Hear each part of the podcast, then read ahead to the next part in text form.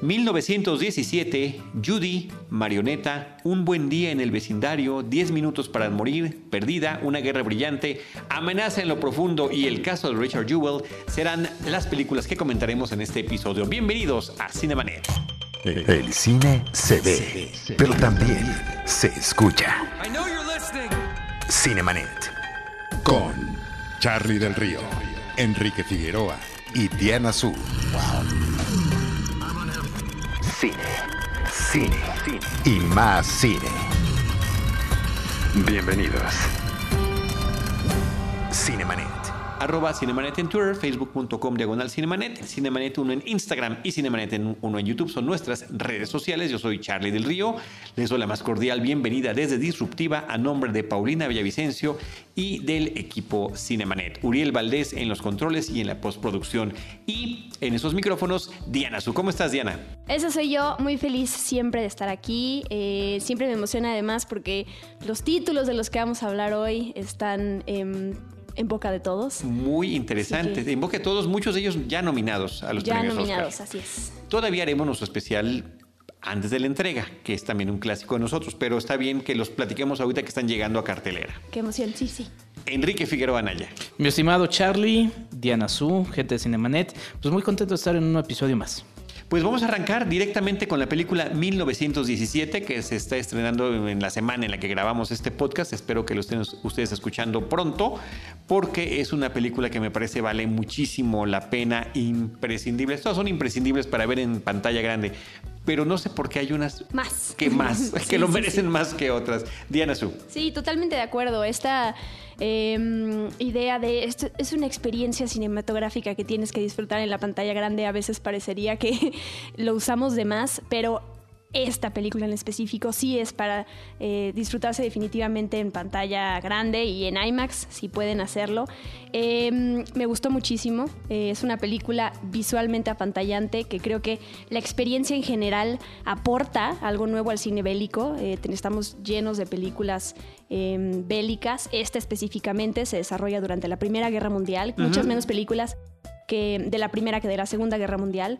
Y todo este em, todo esto del plano secuencia, que si bien es algo, em, hay que aclarar que no es que la película sea tal cual un plano secuencia, está la ilusión de que sea así, ustedes notarán los cortes que tiene, pero eso no es el punto, ¿no? Estos, estos cortecillos son imperceptibles, es un gran, gran, gran trabajo técnico.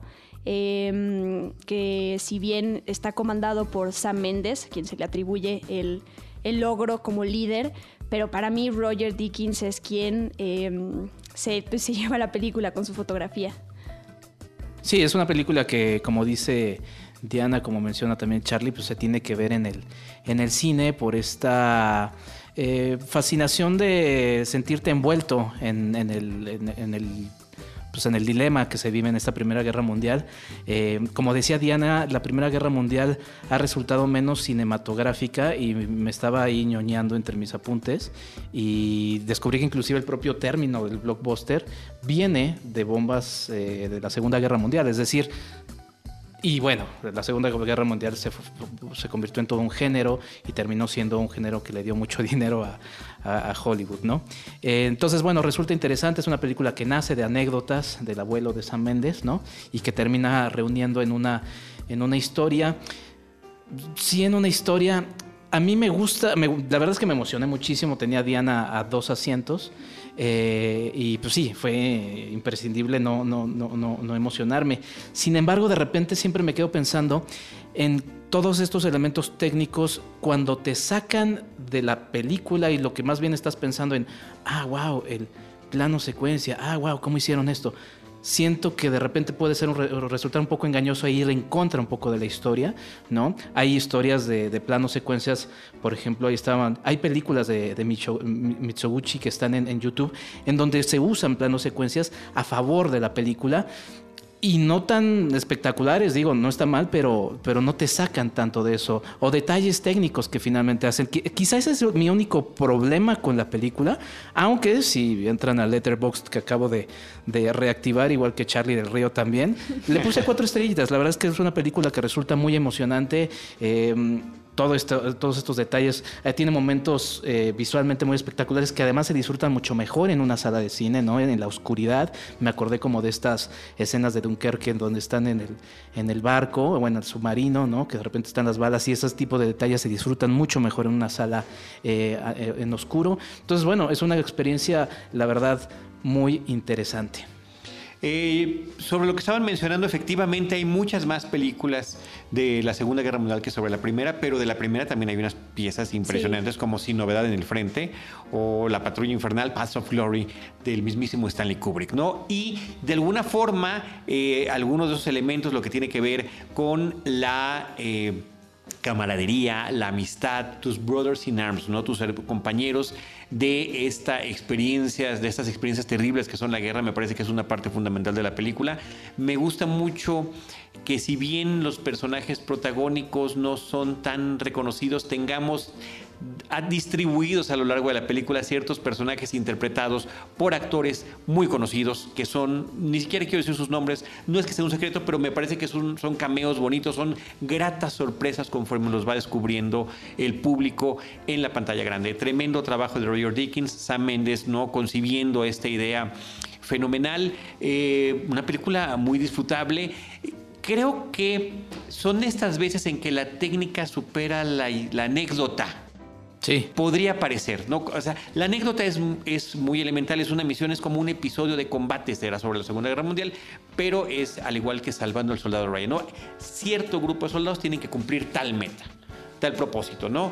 Es como un elemento eh, clásico en las películas bélicas, ¿no? Que ciertas personas deben de cumplir un objetivo. Eh, aquí lo es así, es, elemental. Eh, quizá no quede tanto tiempo para abundar un poco más en los propios personajes. No sé de qué manera lo, hubieran podido hacer, pero ciertamente hay un desequilibrio entre anécdota y técnica. Pensé, pensé un poco en Roma, por ejemplo, en toda la, técnica de Roma que no se discute y que finalmente me producía el mismo, el mismo efecto. Y en otra película que platicaremos en otro episodio de cartelera, que también con toda su, su maravilla visual y demás termina sobrepasando un poco esto. Entonces, digo, es un, es un punto de vista, eh, pero bueno, finalmente que es una experiencia que se tiene que ver y en IMAX. Y que no eh, deja de tener, Diana y, Enrique, los elementos básicos de estas películas, ¿no? La crítica al conflicto, el tema de las vidas, el tema de solidaridad, el tema de las traiciones, porque pues resulta que en un conflicto bélico no hay lugar para la compasión. ¿No? Me parece que es también una de las lecciones de la cine. A mí me pasó em, contrario, algo contrario a lo que tú dijiste sobre los cameos. A mí no me gustaron porque a mí eh, mm, justamente me saltaron, me distrajeron porque yo estaba metida en la película, en la narrativa, en, lo visual y al ver a estos por lo menos recuerdo tres cameos, em, justamente me sacaron de esta ilusión en la que estaba envuelta y no me gustó. Em, esto que dice Enrique también me pasó, el estar de obsesiva buscando los cortes en la película. Creo que es algo que uno hace, no es, no es que la película lo, a, fuerzas te lleve por ese camino, pero bueno, yo soy así y los busqué y los encontré. Sí, pero yo creo que yo creo que más los que estamos clavados en este tema, ¿no? yo creo que si voy con mi mamá o si voy con mis hermanos no me van a decir, oye, ¿viste dónde estaba? Pues no. Tal cual, me echo la culpa a mí misma y a Enrique. y, otra cosa que a mí me, parece que funciona muy bien y que, y que me parece que así tiene que ser la película es las actuaciones contenidas y de, y de, bajo perfil, ¿no? Son estos actores que lo hacen muy bien, no dudo de sus capacidades, pero no necesitan tener estas em, actuaciones, digamos, oscareables, ¿no? Que se, que se enchen a llorar y que haya una interpretación melodramática exagerada. A la Meryl Streep. No lo necesitan y tampoco funciona. O la Violet Jones. Sí, También. Que, que, porque entonces se, se, salen de la narrativa que quiere llevar la película y yo sabía que Tom Holland eh, iba a interpretar a uno de estos soldados principales, lo que no hubiera ha parecido un gran error. No, está bien que no lo haya sido, porque además eso es lo disfrutable y además también, digo, entiendo que es el Star System ya plantado de muchísimos años en Hollywood, pero se disfruta y si entras mejor en el juego. Sí, pero, a mí no me saca. A mí es como.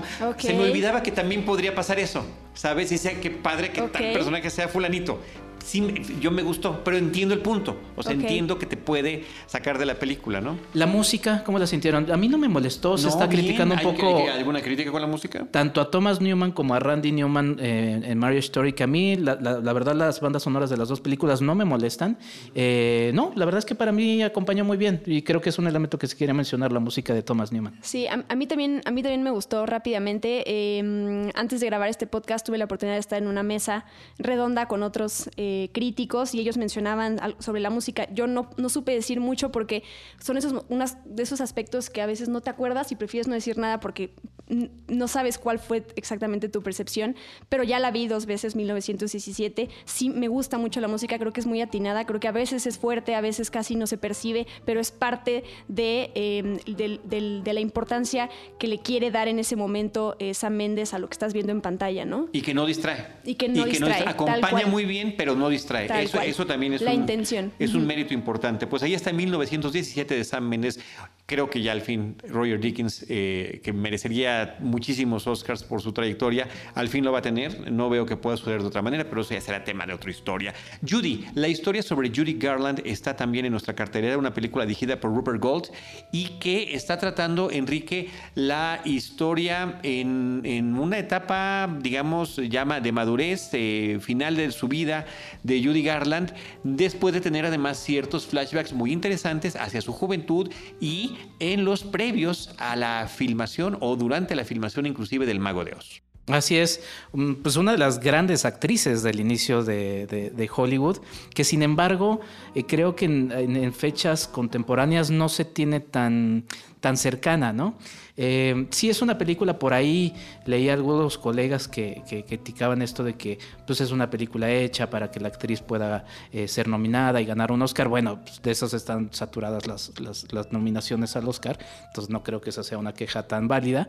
Pero a mí lo que me interesa mucho de la película de Judy, que creo que es uno de sus grandes valores, es presentar este momento de la historia, ¿no? Quizá irse otra vez por el momento más difícil de ella, contrastándolo con los pequeños flashazos que nos dan de la pequeña Judy Garland, eh, es algo que termina siendo convencional o muy utilizado en cintas eh, biográficas, pero a mí la verdad es que rescatar esta historia dura de además un personaje que en la vida real sí denunció y decía cosas de Hollywood, de todo lo, terrible que pasó.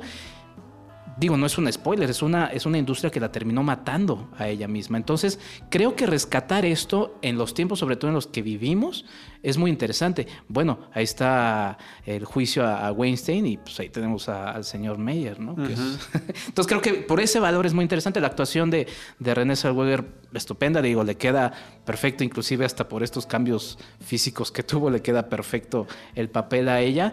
Y ya, fuera de eso, sí creo que es una película mm, pues mediana, ¿no? Pero por este elemento yo la rescato. Diana Su. Sí, yo creo que la película es René Zellweger, su, su, su actuación lo es todo, toda esa fragilidad que, que transmite es maravillosa. Eh, por ella vale la pena ir a ver la película. Creo que le, le preguntaba yo a un amigo que, que está en la industria del teatro, que es fan de Judy Garland, si le aportó algo nuevo. Me dijo que no, o sea, como fan creo que la película no, no y no se está vendiendo, él me lo decía, no se está vendiendo como el secreto que no sabías de Judy Garland, ¿no? Pero a la- a- para él se, se queda con la interpretación maravillosa y hasta ahí. Eh, yo, por ejemplo, que no sabía tanto de Judy Garland, pues sí me aportó y, y me dieron ganas de saber más de ella. Eh, creo que es una película triste, creo que es una película llena de sen- sentimentalismo, a veces exageran, creo que... eh, creo que la manera en que está retratada Judy Garland a, a veces es, está demasiado en el, en, el, en el centro de ser una mártir, que, mm, que yo pude distinguir que sé que es un homenaje hasta cierto punto y sé que en algunas cosas este personaje eh, fue culpable de muchas cosas que le pasaron hasta cierto punto, pero sí me parece que la película, eh, para quien no quiera echarle un poquito de, de cabeza, va a pensar que de plano ella fue una víctima así, que la aplastaron y que tampoco las cosas son o blancas o negras, ¿no? O sea, sí hay un intermedio ahí, pero bueno, sí la actuación de ella es maravillosa, sí se debe llevar el Oscar. eh, y, y- y me gusta verla a ella, digo, de- después de que lo único que sabíamos de René Zellweger pues tenía que ver con operaciones y ese tipo de, de chismes, así que me, me gusta ver su talento ahí plasmado en la pantalla. Sobre ese aspe- aspecto de lo, lo gris que pueden ser las historias, creo que eso sí se refleja en la película. Voy a diferir un poco con lo que tú dices, con Sí, lo que sí. ustedes dicen. A mí me gustan mucho las películas que son sobre el cine. El cine dentro del cine me parece siempre Ok. apasionante. Entonces, cuando estamos atisbando en lo que podría supuestamente ser el set de ese de Yellow Brick Road del Mago de Oz, me parece encantador. El terrible sistema de estrellas, el Star System, cómo funcionaba con Louis B. Mayer a cargo de la Metro Goldwyn Mayer y su presencia literal y físicamente imponente sobre esta chica jovencita, la forma en la que la trataban, que la obligaban a trabajar constantemente. Me parece que esa, esa denuncia en esta película es muy interesante y que explica el comportamiento adulto del personaje que estamos viendo interpretando por René Zellweger. En lo que tiene que ver con la actuación, yo estoy eh, apesumbrado por la, eh, inclusive hasta por la nominación. No me la creo, no se la compro. Cuando estoy viendo sus expresiones, estoy viendo a Derek Zulander, a René Zellweger con sus operaciones en este siglo XXI, haciendo caras de Zulander cada que Wow. cada que algo está sucediendo. De verdad que eso me saca más de la película que cualquier otra cosa que de las que hemos mencionado. Que los por ejemplo, cameos en rato. 1917. Que los cameos de mil- totalmente, totalmente. Cada que hace así, y que de, verdad que me. Pero la historia me parece conmovedora. Me, me gusta mucho la forma en la que es narrada a través de estos flashbacks, ¿no? Como es un recurso muy socorrido, pero que me parece que funciona perfectamente bien para entenderlo. Rufus Sewell, Michael Gambon en esos papeles eh, secundarios me parecen muy bien. El tema de que veamos a una jovencita, a su hija, Liza Minnelli, en algún momento. Y eh, las secuelas de toda esta parte de la- las exigencias que vivió en su infancia. eh, y juventud, ¿no? Y cada que la llamaban al escenario, decir, "Oh, es que desde que tengo dos años quieren que me meta, que me, que me ponga a cantar, ¿no? Entonces Sí. esa es la parte que me pareció interesante. Sí, yo, nada más sumando a lo que decía Diana, sí, yo no sentí que tal cual, o sea, igual sí puede ser que el tratamiento sea como más hacia una mártir, pero creo que el separar justamente estos dos momentos, pues sí, la, la, la, la, Ju- la Judy Garland adulta pues tiene más responsabilidades, pero la Judy Garland niña, sí, ahí es Claro. una No, víctima no, no, es un de todo esto y es de lo que, excesos. lo que arranca todo, y, ¿no? del, y, del, y de la falsedad de la, de la simulación. Sí, sí, sí. Su fiesta, su cumpleaños, su cita, todo es mentira. Todo es una. Y un elemento que me gustó mucho fue la introducción de los musicales como parte también de la, digo, no tan eh, bien hechos como una de las olvidadas en las nominaciones, la de la película de Rocketman, eh, pero sí introduce los musicales en momentos en los que la película quiere decir algo y pues eso también vale mucho la pena. Por cierto, si quieren ver a la Judy Garland original también haciendo una crítica, pues está la versión de Nace una estrella, ¿no? Que ella hace, en donde hay momentos en donde también hay una crítica un poco ahí al Star System de, Hollywood muy interesantes. Oigan, y de esta película, insisto yo, los personajes alrededor de ella, como esta pareja, este, estos dos fans eh, que la conocen. Ese es un regalo para en la comunidad, ¿no? Me parece fabuloso. Sí. me No, y parece un regalo para la comunidad. ¿Un perdón? Para la comunidad este LGBT. No, es un regalo. Es un regalo para, para, ellos, cualquier ¿no? fanático. No, de y- decir que sí, tengas sí. tú esa, una posibilidad así, independientemente de, de, de todos estos, esta lectura que le estás dando, me parece que es sensacional. No, lo Tener digo- un momento Sí. íntimo con alguien Sí. a quien tú admiras de esa manera, Sí. me parece sensacional. Lo decía porque la comunidad la adoptó mucho a ella Sí, también claro, como una figura. claro, ¿no? claro, Entonces, claro, por eso claro. lo, lo- lo Eh, leí así. Muy bien, pues ahí está Judy eh, en cartelera también. Marioneta es una película de la que ya hemos platicado, hemos tuvimos inclusive una charla con Álvaro Curiel. Es una película que trata sobre eh, un cubano en México, eh, actor que ante la falta de la oportunidad que se le había prometido en una obra teatral, de una manera casual, termina ayudando o guiando, orientando, dando clases a la gente que de manera organizada está pidiendo caridad en los vagones del metro para poder hacer más sólidas sus mentiras y sus historias. Diana. Sí, eh, es, es un drama con tintes ahí de, de comedia que yo disfruté, la verdad, y, se lo dije al director cuando lo tuvimos aquí. No me gustaba el título, no me parece un título eh, que no llama la atención y a veces eso ayuda o no a que decidas si vas a ver una película. Eh, yo sí recomiendo Marioneta, la verdad la disfruté. Creo que eh, como empieza, eh, no acaba en el sentido de no, de repente se le va el piso a la película, se vuelve como muy, muy idílica y, y siento que desperdicia ahí algo que, que pudo haber hecho con, con, pues irse por otro lado, ¿no? Todos estos eh, personajes que vemos en el metro y cómo los entrenan para contar mejor las mentiras que dicen. Me parece ahí que había un, un material y carnita para desarrollar que, que de repente se pierde. Eh, y Juan Manuel Bernal es un actor que me encanta, eh, disfruto cada vez que lo, lo veo en algún lado y le, y le quiero seguir la pista, la verdad aquí está muy bien. Eh, Y tantas cosas en las que está participando actualmente. Lo cosas. puedes ver en Monarcas en la televisión, lo ves aquí en, en- en tal o cual película. Qué padre que, te- que esté, ¿no? Sonora Sí. recientemente, de, de una película que Es hace unos Sonora. cuantos meses estuvo en cartelera. que está en Netflix, entre, entre paréntesis, para que la vean, la de Sonora. Ahí Sí. está. Entonces, bueno, y eh, yo diría también lo mismo de Fátima Molina. Me gusta verla en un papel eh, mucho más eh, protagónico. La hemos visto en diferentes películas. Participa mucho en televisión, pero bueno, Sueño en otro idioma es una de las películas donde ha participado, pero me parece que aquí tiene un rol que le da mucho juego, porque como su personaje es justamente de los que tienen que mentir y tiene que saber mentir bien y tienes que verla mentir mal, me parece que ahí en ese sentido Curiel logra explorar no los eh, lo que ella nos puede presentar con esta historia. Pues bueno, interesante, me parece que sin querer, porque además el director nos lo dijo que fue sin querer, eh, es una película que hace una buena dupla con la película previa del director que es Acorazado, porque aquella película trataba de un mexicano en Cuba y esa película trata de un cubano en México. Estaba platicando con Diana Su después de la entrevista que le hicimos a Álvaro Curiel sobre Juan Manuel Bernal. Chequen una película que se llama Obediencia Perfecta, que ya cumplí seis años este 2020, que creo que también es una de las muy buenas actuaciones de, de Juan Manuel Bernal, a pesar de que la película se queda ahí un poco corta con su denuncia, pero sí, sí, cuando se pone de malo, hay que Sí, tenerle bueno, miedo. es bueno para Le ser sale. malo. Pero sí has- ha, podido tener esa transición entre personajes eh, buenos y malos, ¿no? Antagónicos. Entonces me parece que eso es un mérito interesante. Pues ahí está la película Marioneta de Álvaro Curiel, otra película que está en cartelera muy recomendable, que para mí resultó una sorpresa muy grata. Tenía pocas ganas de verla, debo admitirlo, como Sí, sí. cinéfilo. Hay películas, tenemos la obligación, Enrique claro. y Diana Azul, la verdad, Sí, de que sí. cada semana tenemos que estar viendo películas y hay unas a las que vas con mayor interés que otras. Muchas. Obligado. Charlie, dilo, obligado. Un buen día en el vecindario la vi así como tarea. Te obligué yo. Y además de que me obligaste, eh, pasaba los primeros 15, 20 minutos dije, Dios mío, esto, qué, aburrido está. Un buen en el vecindario es una película protagonizada por Tom Hanks que trata sobre un personaje de la vida real, un presentador de programas infantiles que durante mucho tiempo estuvo en la televisión estadounidense, ubicado en Pittsburgh, y que eh, eh, la, la historia eh, ubicada en los noventas. Es, eh, eh, pues el programa de él es- es- se emitió entre 1968 y 2001.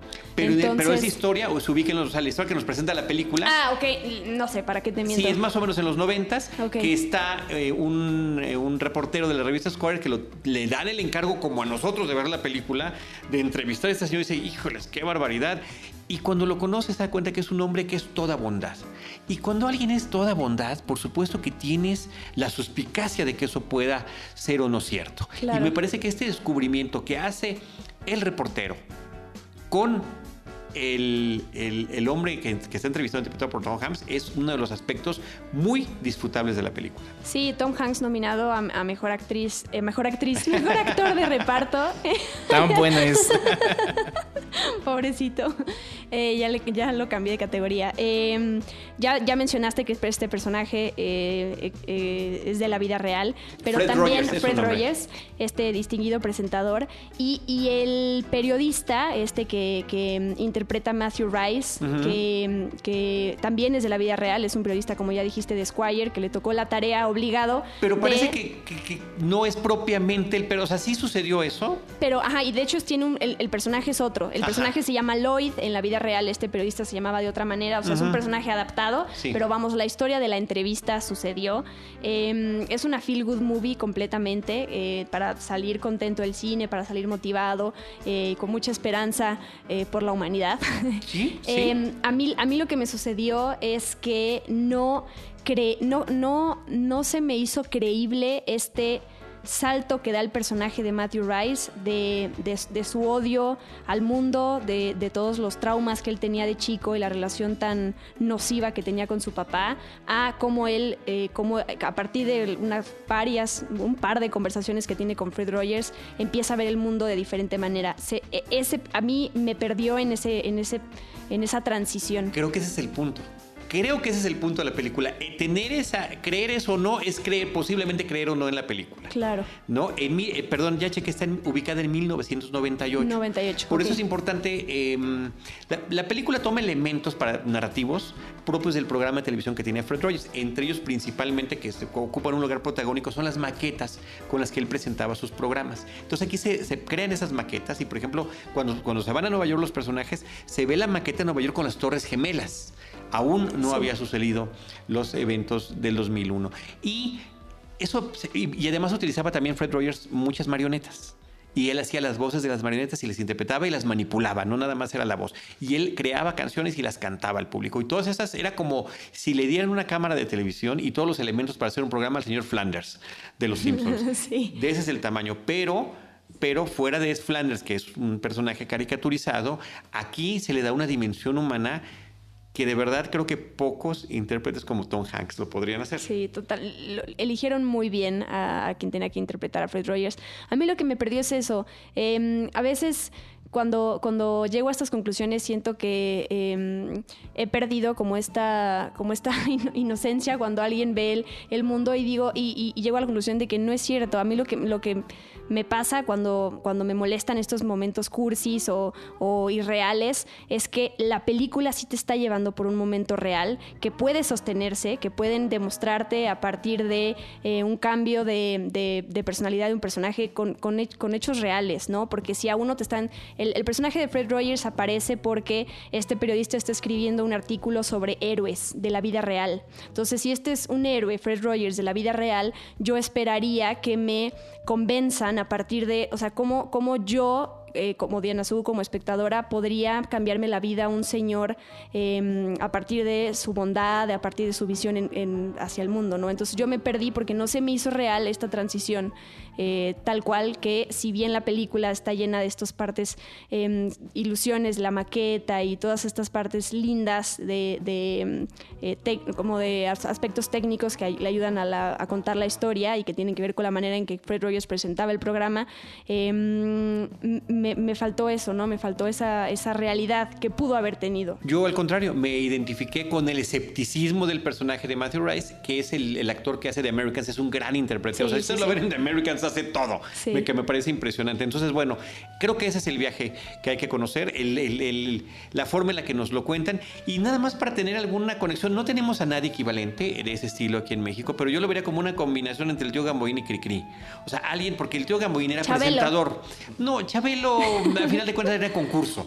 ¿No? Sí. En cambio, el tío Gamboín te hablaba, te daba consejos, te cantaba, te presentaba personajes, pero era un presentador entre caricatura y caricatura. Y Claro. Cricri hacía algo similar en la radio. Entonces, como que pensáramos en algún personaje con esa. eh, con, con ese. Con esa capacidad narrativa, con esa capacidad creativa y que además con esa bonomía, con esa bondad que quiere transmitir ciertos mensajes al público infantil, porque suena trillado, suena ridículo, pero sí, el futuro siempre está en la infancia y en la niñez. Así que bueno, yo la recomiendo muy ampliamente. Mi única inquietud, ya al final, ya vi Enrique un poco desesperado para hablar de la siguiente película, es que eh, Tom Hanks es tan bueno para ser bueno que le falta el reto de ser malo. Es increíble para interpretar personajes y que se los crees y se los compras. Me gustaría verlo en alguna película. De... Lo más malo que ha hecho quizás sea Road to Perdition de Sam Mendes, curiosamente, donde es un gángster pero que se vuelve bueno, ¿no? Que es capaz de sacrificarse por un niño. Eso estaría padre. Eso estaría padre verlo en esta trayectoria tan grande que él tiene en cine y televisión. ¿Algo más? Ojalá nos escuche Tom Hanks para que la elección de su propio Claro. papel, de su próximo, Y- vaya por y- ahí. Y tengan ustedes un buen día en el vecindario. A Beautiful Day in the Neighborhood. Esa es la primera película de las que hemos comentado, las cuatro que hemos comentado, que sí tiene nombre diferente en inglés y en español. ¿Cuál es la siguiente que dices que quiero hablar La mucho? siguiente que quieres platicar es Una Guerra Brillante. Ah, ok. The bueno, Current sí. War. Eh, te, la- te paso la estafeta, eh, querido Enrique, porque como historiador, una película que trata con un personaje como Edison, con- en un aspecto muy particular de su vida, eh, independientemente de todo lo que creó, y de un conflicto que como él mismo dice en la película, pues yo creo que a final de cuentas no hubiera sido tan algo un aspecto tan importante y tan bueno sí importante pero no tan conocido de su trayectoria. Sí, es interesante porque finalmente son de estos eventos que uno dice, bueno, ¿cómo no lo habíamos escuchado antes, seguramente en las clases de historia en los Estados Unidos puede que lo mencionen porque de hecho tiene apartados así de, eh, o sea, el nombre que le dan de, de la de Current War sí es un término que, del que se habla de eso en, los libros de historia y demás, ¿no? Pero pues también debería ser algo a nivel mundial, porque finalmente es algo La guerra de la corriente, la guerra de la corriente eléctrica. Exactamente, exactamente. Entonces, a lo que veo es que pues sí debería también hablarse porque es algo que finalmente impacta a nivel mundial. Lo que me gustó de la película, que hay que decirlo, y ahora que mencionábamos al señor Weinstein, eh, es una película que estuvo enlatada durante dos años, justamente porque cuando surge todo el, el, escándalo de Weinstein, pues era una película que él producía, entonces como que dijeron, mm, vamos a no es un buen momento para sacarla. Y eh, bueno, pues ahora que está el juicio, pues dijeron que sí. Entonces, bueno, eh, pues está. Eh, a mí lo que me gusta es justamente lo que decías, Charlie. O sea, cómo nos presenta a una figura que igual no conocemos tan bien, y creo que eso es lo interesante, pero que es súper, o sea, que es súper nombrada, que es Toma, Thomas Edison, y otro que la verdad es que no conocíamos y que es interesante, porque ya si te, si te ahondas en la historia de ese personaje, pues funda una de las empresas más grandes de, energía a nivel mundial, ¿no? Que es eh, George Westinghouse, y que bueno, es un duelo también de actores ahí, Benedict Cumberbatch como Thomas Edison, Michael Shannon como George Westinghouse, lo cual me llamó la atención en este tipo de papeles a, a Michael Shannon, que creo que lo hace muy bien ¿no? Sí, qué sorpresa, Diana sí. Ver a, a Michael Shannon contenido Tiene una escena donde de repente pierde los estribos, pero aquí es un hombre. No, es el más coherente. Es el más sí, y es el que trataba, ¿no? De, de, trabajar en conjunto de alguna manera, ¿no? Pero sí tenía, por supuesto, también eh, los intereses de su empresa, los intereses de sus empleados, los personajes femeninos, las esposas, el papel tan importante que le brinda esta historia, al menos como la cuentan en la pantalla, de la influencia de las dos esposas de Edison y de Westinghouse en las decisiones que tomaban estos. Y, perdona más para cerrar, porque el comentario iba a eso, que te presenta ese lado oscuro de Thomas Edison, ¿no? Sí. Aunque al final le brindan un bonito homenaje, ¿no? Porque está muy conectado con el cine. Eh, si te muestras el lado oscuro que dices, ah, caray, ese era Thomas Edison. Sí, como no. Bueno, no, hay eh, historiadores que lo han visto todavía peor, ¿no? Sí, exacto. Eh, como que simplemente era el que acaparaba los talentos y que él daba a conocer como los genios, ¿no? Diana Su. Pues yo, yo difiero. Me gusta que en este, en este episodio hemos diferido mucho y está, está, está padre para que se enriquezca la conversación. Yo no disfruté mucho la película. Em, me evalué, me autoevalué em, entrando a verla y saliendo y no me dejó con nada. Eh, como entré, salí. Eh, yo sabía de estos nombres, sé que eran unos grandiosos inventores y que están relacionados con la electricidad. Básicamente, si así resumo lo que, lo que, lo que yo sabía de ellos y con, y con eso salí. Creo que es una película que intenta abarcar tantos aspectos positivos, claro, de la vida de estos dos grandes de la electricidad que no, no, te deja con nada. Cuando hice mi crítica dije el que, el que, el que mucho abarca poco aprieta. Así me quedé con esta película. Em, de repente se van a lo de la silla eléctrica, de repente está lo de la familia. que fue, me, em, sorprendió eso.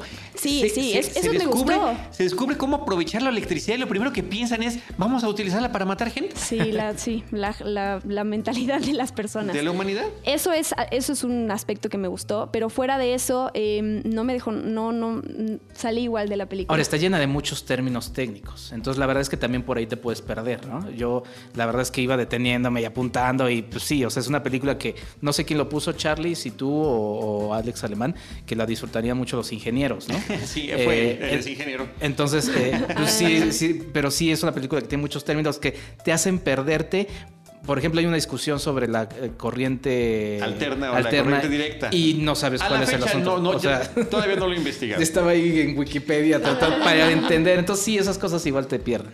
Oye, Nicholas Holt como Nicholas Tesla me parece padrísimo. Y hasta Tom Holland.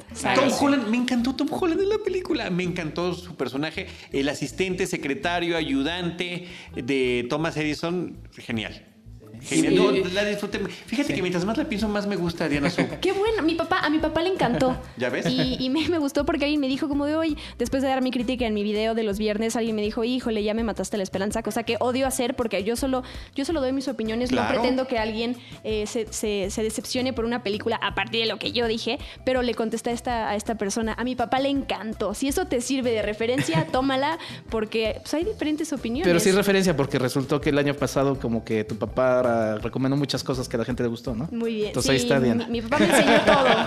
Es un buen termómetro. Yo uso a mi hijo, Diana su- usa a su papá. Muy bien. claro. Vamos a utilizar a las, a las diferentes generaciones.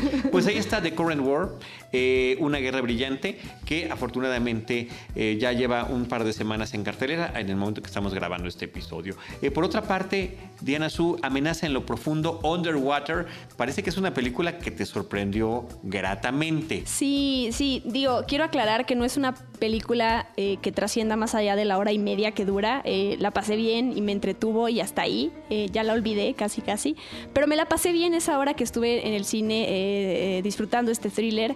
Es tal cual mucha gente la ha descrito como alien en el mundo submarino, ¿no? Hasta hay estas criaturas.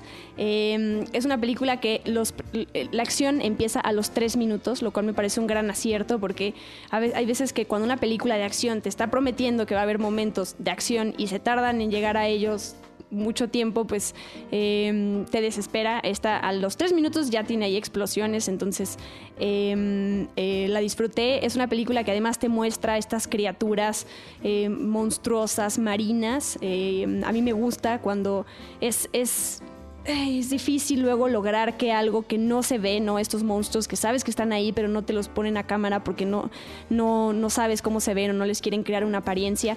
Eh, tiene su mérito, pero a mí me gusta también cuando te, te presentan a la criatura que hubo un diseño detrás. Aquí te presentan a muchas criaturas, lo disfruté. Y yo soy muy escéptica y muy, pues no voy a decir detractora, pero no me gusta la actuación de Kristen Stewart. eh, no, no me gusta en general. Si tiene ahí, tendrá un- una que otra película.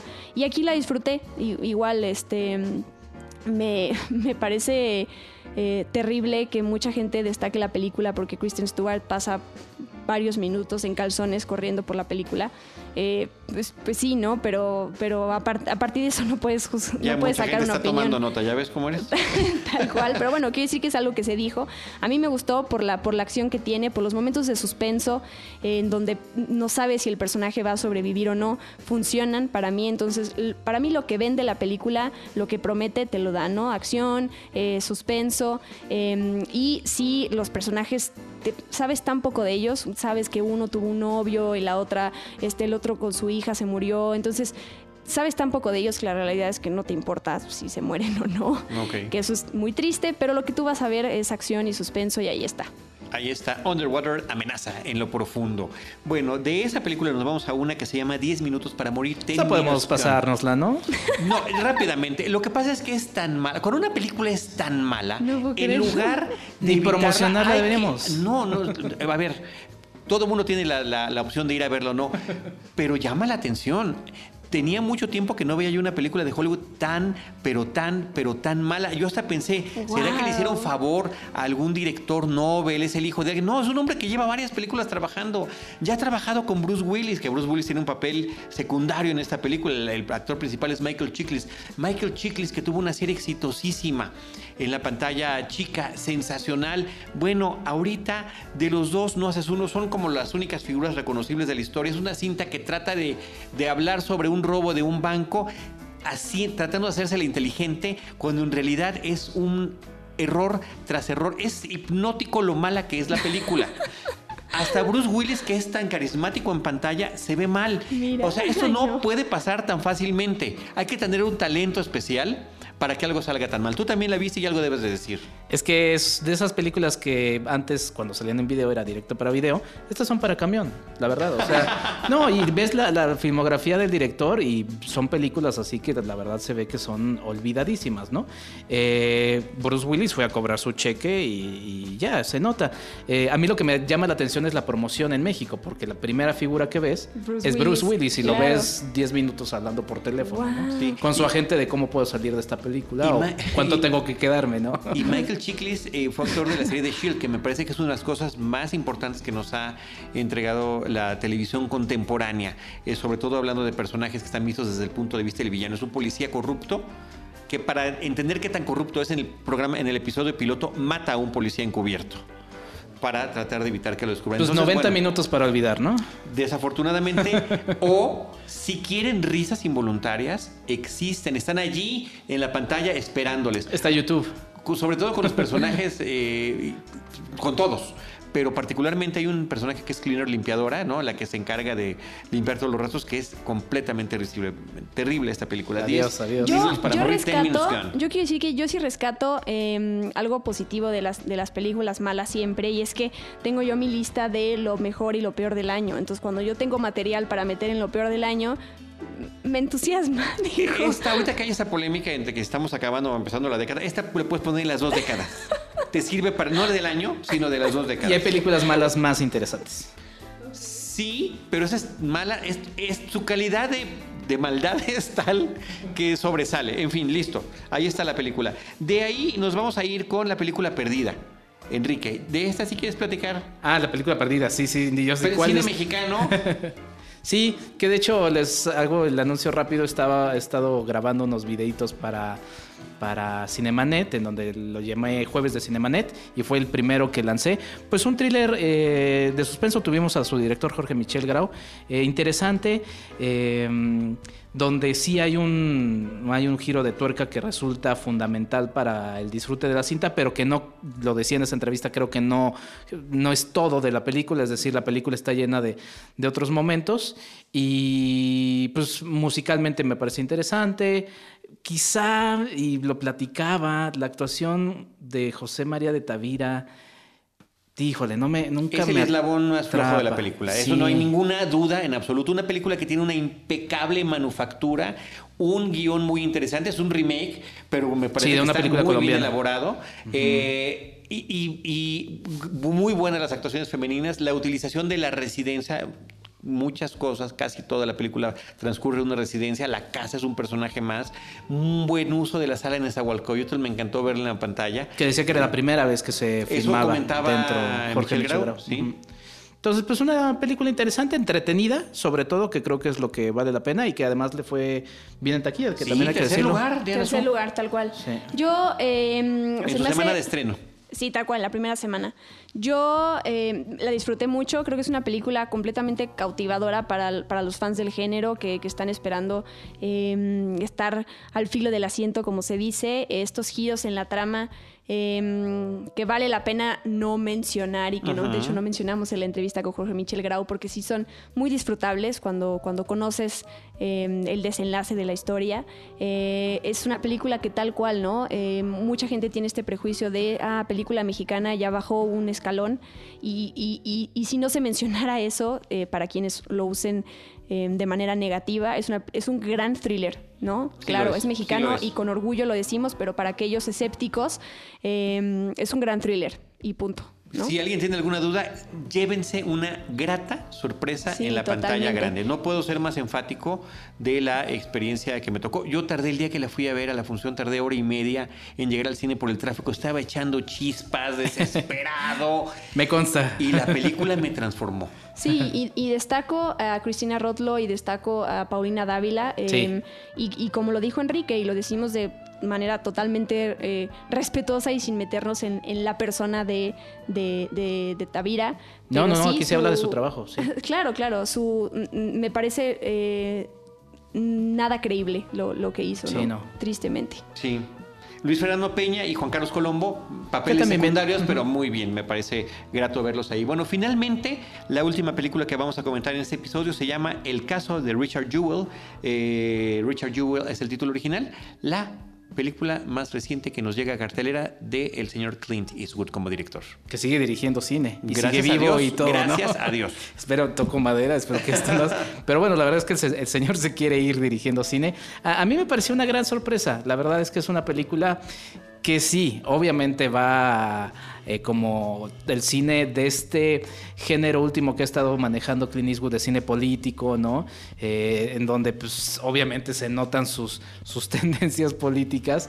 Eh, es una película que va a contra- causar controversia, ¿no? Desde presentar la bandera de la Confederación, ya es ahí como de sí, quiero ahí picarle a alguien y molestarle, ¿no? Sí, Pero claro. el caso resulta muy interesante. Nos presenta el caso de Richard Jew- Jewell, que es un, un guardia de seguridad, por lo menos en lo que se ve cinematográficamente. No, sé si me meteré a los detalles y ya quizá ahí uno encuentra otra cosa. Hay documentales, de hecho, eh, que en los Juegos Olímpicos de Atlanta 96 se encuentra una bomba y termina, pues termina eh, de, de ser un héroe a ser inculpado.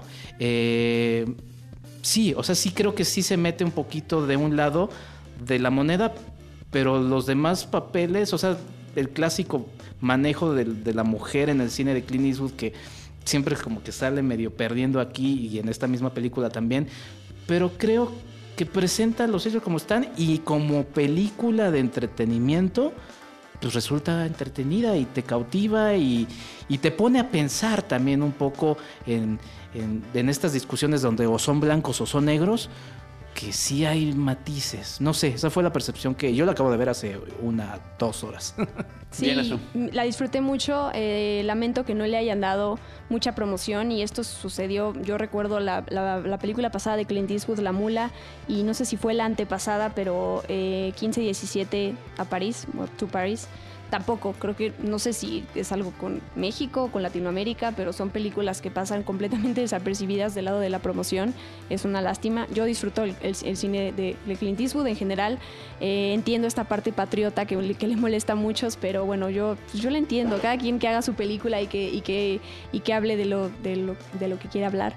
Eh, estos personajes que, que Clint Eastwood ya los ha tenido en otras películas, que están metidos en una injusticia y que tú ves la película y te sientes súper impotente y, y- y te da rabia, ¿no? Eh, los, los, los logra muy bien Clint Eastwood y, y en esta película en específico, Paul Walter Hauser, que así se llama quien, quien interpreta a este... Muy bien. em, A Richard em, Jewell. Sí, a este de, de seguridad que Guardia de mencionaba Enrique, el de guardia de seguridad, lo hace increíble. También son actuaciones contenidas que eh, tiene que ver con la manera en que se mueve, con, con su voz, eh, con esta su, su manera de pronunciar las, las palabras que no son actuaciones desbordantes y enérgicas, pero que funcionan perfectamente bien. Completamente eh, eh, pues nadie, nadie habló de esa, de esa interpretación, ¿no? Eh, Katie Bates, que es la, la que interpreta a la mamá de este personaje, sí tiene una nominación al Oscar, Mejor Actriz de Reparto. Eh, y ahí está un Sam Rockwell y está una Olivia Wilde, que lo ha- para mí Sam Rockwell digo, también es un actor que, que me gusta muchísimo. Es, un, es una luz a la que hay que ver, ver y disfrutar en cada película. Y viene también con Jojo Rabbit. Con Jojo para Rabbit. dentro de una y su papel más. es muy disfrutable en Sí. esta. Sí, entonces sí, sí es, es, un, es una historia que, que conocer, un, un héroe ahí eh, que, que- que vale la pena conocer su historia, que está bien actuado eh, y, que, y que te genera, te genera emociones. ¿No? Sí, pues eh, y siempre es imperdible el cine que nos, que nos presenta Clint Eastwood en cualquier faceta que lo haga. Es interesantísimo. Y sobre Sam Rockwell, yo nada más decir que lo descubrí en Héroes Fuera de órbita, Galaxy Quest. Ahí fue la primera vez que lo vi y se roba la película, Sí, siendo don desconocido en ese momento. Tal cual. rodeado de puras figuras como Alan Rickman, como esta actriz de Ripley de... En fin, bueno, pues bueno, la, mula se coló a listados de lo mejor el año Sí, pasado en algunas eh, listas. A mí me encantó. A mí me parece Sí. superior esta, ¿eh? Wow. Porque de hecho, La Mula la sentí como un remake de Gran Torino, que para mí Gran Torino es ya muy buena película y era la despedida perfecta de ese personaje del, del héroe sin nombre, ¿no? Eh, pero no, me pareció mucho mejor esta. La verdad es que veanla. Muy bien, pues ahí está el caso de Richard Jewell de Clint Eastwood. Rápidamente menciono las películas comentadas en este episodio. 1917, Judy, Un buen día en el vecindario, Marioneta, 10 minutos para morir, Perdida, Una guerra, brillante, Amenaza en lo profundo y el caso de Richard Jewell. Diana Su, muchísimas gracias. Redes sociales. Eh, no, gracias a ustedes, el gusto siempre, siempre va a ser mío. Eh, estoy como arroba guion bajo de Anazú en Twitter e Instagram. Muy bien. Y también tu canal de YouTube. Eh, pero es que siempre digo, llegan a ese a partir de estas redes Perfecto. sociales. Perfecto.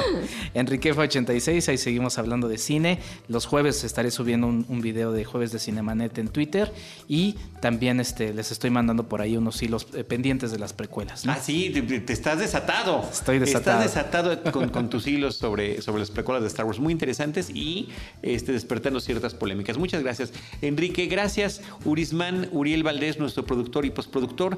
Yo les doy las gracias a todos los que nos han acompañado hasta este momento. Recordarles que yo estoy como arroba del Río y que nosotros les estaremos esperando en nuestro próximo episodio con cine, cine y más cine. Esto fue Cinemanet.